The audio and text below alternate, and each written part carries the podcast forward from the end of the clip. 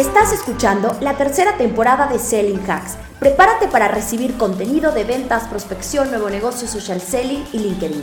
En esta temporada te traeremos episodios especiales con entrevistas a personas que estoy segura que nos van a aportar una gran cantidad de valor. ¿Estás listo? Comenzamos.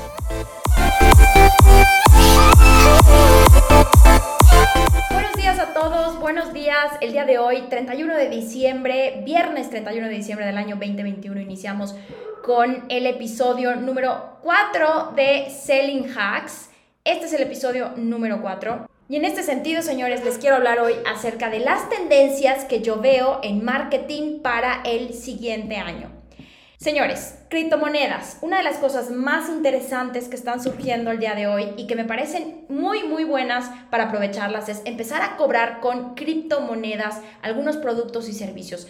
Yo ya veo eh, empresas, por ejemplo, el otro día me metí a ver un curso que tenía Grant Cardone en su página web y te da muchas opciones para cobrarte. Una de, obviamente, tarjeta de débito, tarjeta de crédito, y una de las opciones que te da es el poder pagar con criptomonedas. A mí me parece muy interesante eso. Evidentemente en Estados Unidos ya se está implementando. Yo quiero entrar en un proceso de implementación, es decir, que podamos nosotros empezar a cobrar hoy con criptomonedas. Eh, me parece una tendencia interesante para el tema de cobros, para el tema de negocios, para la venta de productos, incluso obviamente para la venta de infoproductos, cursos y todo lo que tiene que ver con formación, pero no descarto que también hayan otras cosas que se puedan estar cobrando con criptomonedas. Siguiente cosa que veo de tendencia para ventas en los negocios. Eh, el modelo híbrido, señores, tanto para la parte de, los servicios que ofrecemos a nuestros clientes como para la parte de nuestro equipo de trabajo, obviamente el modelo híbrido está haciendo una gran tendencia a la hora de trabajar, pero para lo que vamos a ofrecer a nuestros clientes, es decir, si vamos a hacer eventos de formación y los hacíamos al 100% a veces antes presenciales, hoy lo que hacemos es tener eventos que son híbridos, donde tenemos una parte presencial y una parte que es virtual o a distancia, es decir, el modelo híbrido para las dos cosas, tanto clientes como para equipos de trabajo. Es una tendencia para el 2022 que se fortalece, porque yo creo que la vivimos en el 2021, pero yo creo que el 2022 va a ser mucho más fuerte y potente. Número 3. Se fortalece la marca personal. Ojo, justo al día de hoy, grabando este episodio, ayer, el día de ayer, personalidades como Carlos Muñoz dicen que se despiden de sus redes sociales, se va de las redes sociales y, que va a volver hasta después. Honestamente, yo creo que esto es una estrategia de marketing del equipo de Carlos Muñoz, eh, sin dejar de tomar en cuenta que evidentemente... Em, su marca personal atravesó por un bache bastante fuerte, eh, su engagement bajó significativamente, le empezaron a llover las críticas, todo esto por un mal, a mí se me haría por un mal manejo de la marca personal, eh, por querer tener una, forma agresiva, excesiva agresiva de decir las cosas y de comunicar y que en algún punto eh, esto tronó ¿vale? Y yo creo que entre su equipo de marketing y su, equipo de comunicación, de relaciones públicas, han decidido probablemente ponerle un alto a esto para iniciar desde cero con más fuerza. Lo veo bien. Eh, probablemente hasta él mismo necesitaba un descanso. Eh, creo que en algún punto cuando te dedicas a crear contenido a través de tu marca personal, puedes llegar a necesitar ese, ese descanso y está bien. Eh, pero bueno, al punto que nos íbamos. La marca personal cobra mucha importancia este 2022. Eh, para mí es súper importante, y ahí va mi, número, mi punto número 3. Yo creo que las empresas hoy se están preguntando, ok, marca personal o marca comercial. Y la respuesta, señores, es no es una u otra, son las dos. Tanto figuras como CEOs y personas importantes y players importantes dentro de la empresa tienen que tener una marca personal potente que es lo que va a atraer y fidelizar muchos clientes y sobre todo eh, va a ser una fuerte estrategia de atracción de clientes potenciales, como el mismo equipo de marketing tiene que introducirse eh, en las redes sociales o introducir a la marca comercial en las redes sociales y hacerla fuerte también en las redes sociales. Señores, no es marca personal o marca empresarial o marca comercial, son los dos y con la misma potencia. Aquí viene otra tendencia que les quiero decir. Hoy en TikTok yo estoy viendo algo muy interesante. Las marcas comerciales están, escuchen esto, están eh, poniendo a personas, o sea, ponen a personas a gestionar su TikTok y a promocionar a través de esa persona a la marca comercial. Les explico, tengo un caso de una cuenta que sigo en TikTok que veo que la chica que lleva todo el marketing es la persona que lleva la marca comercial y ella hace TikToks, hace bailecitos, gestiona contenido, crea contenido, como ella, digamos, eh, con su nombre y apellido, pero lo hace para la marca comercial. Y esto me parece fenomenal y creo que va a ser una de las tendencias muy fuertes de este año y por supuesto me quiero subir a esa tendencia y estaremos analizando, porque hoy Tú en Kixien lo único que ves es a Daniela Rodríguez con su marca personal Daniela Rodríguez y en Kixien no aparece nadie, ¿ok? O sea, nunca vas a ver a alguien que es la que gestiona las redes de Kixien. Y eso creo que es un error y a mí me parece que la nueva tendencia es que haya una persona, cuerpo, eh, o sea, de, de, de, huesos, o sea, de que la puedas ver, que la puedas tocar, que exista, que sabes que es esa persona, sea chico o chica, y que gestiona las marcas comerciales y que también se hace potente esa persona con su propia marca personal. Creo que esta es la tendencia, señores, y yo eh, sí que la estoy estudiando para poderlo implementar en el 2022. Otra tendencia que veo para ventas y negocios B2B eh, y sobre todo marketing B2B en el siguiente año. Mucha más creación de contenidos en los canales de comunicación. Creo que si bien yo ya vengo haciendo contenidos desde hace mucho tiempo, la tendencia dice que para quienes no están haciendo creación buena de contenidos y real de contenidos en redes sociales. Esto es un must, tómenselo más en serio. Hay que crear contenidos en las redes sociales, en, los, todos los canales que tengas, Instagram, YouTube, eh, TikTok, eh, LinkedIn, cualquiera de, las, de los canales de comunicación de redes sociales que elijas.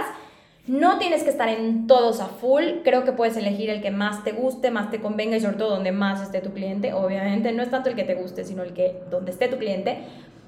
Pero como siempre digo, la unicanalidad es importante porque nunca sabes de dónde puede llegar un cliente. Evidentemente yo sé que en B2B el canal de comunicación y de redes sociales más fuerte es LinkedIn, pero no descarten TikTok, por ejemplo. Em, otra tendencia que veo para el siguiente año, la colaboración estrecha eh, entre ventas y marketing. Si bien para mí esto ya está clarísimo desde hace mucho tiempo, hay empresas que todavía lo están empezando a entender. ¿Y a qué me refiero? Hemos visto marketing como más que se encarga de hacer cosas para B2B, para B2C, Business to Consumer, pero creo que marketing hoy agarra un papel muy fuerte en B2B y tiene que ser un departamento que trabaje muy estrechamente entre ventas y marketing, eh, B2, o sea, la parte de marketing B2B. Es decir, hoy se ve que hay que hacer estrategias para atracción eh, de clientes potenciales y generación de leads que le ayuden a ventas a vender y que hay que tener un departamento de marketing B2B que está trabajando con una estrategia muy fuerte, una estrategia que puede estar presente en LinkedIn, que puede estar presente en TikTok, en Instagram, eh, en, como lo dije en, la parte anterior, en cualquier red social o, o muchas redes sociales, pero que está trabajando en crear leads calificados para ventas y que trabajan de la mano. Ya no hay marketing que hace sus cositas y, ventas que hace sus cosas y que hola, ¿cómo estás? y se saludan en el pasillo. Marketing y ventas son un solo departamento o son un departamento, digamos, que trabaja en alianza. No tiene que ser un solo departamento, pero puede ser un, departamento que trabaja en alianza, ¿ok? Eh, no dudaría en tener un departamento de marketing y generación de leads que sí trabaja bajo el mismo mando del gerente de ventas, ¿eh? Eh, independientemente de que hay un marketer haciendo estrategias por otro lado. Eh, otra de las tendencias, automatizar más en B2B. Creo que en B2B falta mucha automatización. La gente como que todavía no termina de entender de la capacidad de la automatización. Automatización de correos, automatización de mailings masivos a toda la base de datos, nutrir la base de datos. Em, automatizar, eh, por ejemplo, correos después de haber tenido una llamada con una videollamada con un cliente para cita, automatizar un correo que le diga cómo te fue, cómo te gustó lo que te mostramos, o sea, como esas llamadas, de esos correos de seguimiento que se pueden requete automatizar y yo creo que en B2B falta mucha automatización. Y yo les cuento, estoy probando, eh, bueno, voy a empezar a probar porque ya, ya traigo todo, todo, todo bastante claro de cómo lo vamos a hacer. Em, todo lo que tiene que ver con probar softwares que nos ayudan a medir número de llamadas, recording de llamadas eh, y todo lo que es traqueo de la actividad de prospección. Cuando tenga más información de esto y cuando lo hayamos probado y hayamos visto resultados, obvio voy a venir al podcast a contárselos y a decirles cómo hacerlo y cómo implementarlo en sus negocios. Señores, el tracking de la actividad comercial hoy para mí tiene muchísima importancia. Eh, ¿Qué otra cosa de tendencias veo para el siguiente año? Medición al 100% de, de todo lo que hagan. Obviamente eso tiene que ver con el software que nosotros vamos a probar. Hay muchos softwares, o sea, no hay solo uno. Eh, y yo conozco un software que también lo quiero probar, que es un software que te ayuda a gestionar varios WhatsApps, varios canales de WhatsApp en un mismo software y con, eh, y digamos, con el formato de ordenador, de computadora, para que puedas ir Em, viendo las respuestas que se están dando vía WhatsApp, porque sí es verdad, y se los digo y siempre lo he dicho, no es solo un canal para dar seguimiento. Tú puedes dar seguimiento por llamada, por teléfono, por WhatsApp, por mensajito, por LinkedIn. Yo lo que voy haciendo es un poco ir eh, haciendo seguimiento por varios canales para no saturar a mi cliente con llamada, llamada, llamada, ¿sabes? Cuando veo que es importante tener una llamada, una, llamada para que la comunicación fluya, hago llamada. Cuando veo que puedo agarrarme de un mensajito, hago un mensajito, ¿sabes? O sea, voy, voy cambiando dependiendo de cómo ve, vaya lloviendo la reacción de mi prospecto, ¿ok? Así que señores, estas son las tendencias que yo veo para el 2022 en temas de negocios B2B y de ventas. Eh, ¿Tienes alguna más? Mándame un mensajito por LinkedIn y me la cuentas para que podamos hacer otro episodio hablando de eso. Eh, estamos a unas horas de cambiar de año. Te deseo eh, lo mejor, lo mejor, lo mejor para lo que queda de este añito que se nos va, lo mejor para el que viene. Feliz año nuevo 2022. Yo seguiré creando contenido acerca de B2B, ventas a través de mi podcast, ¿ok? bueno, no, no es mío, es del podcast de ustedes. Les mando un beso, les mando un abrazo y nos vemos el siguiente año.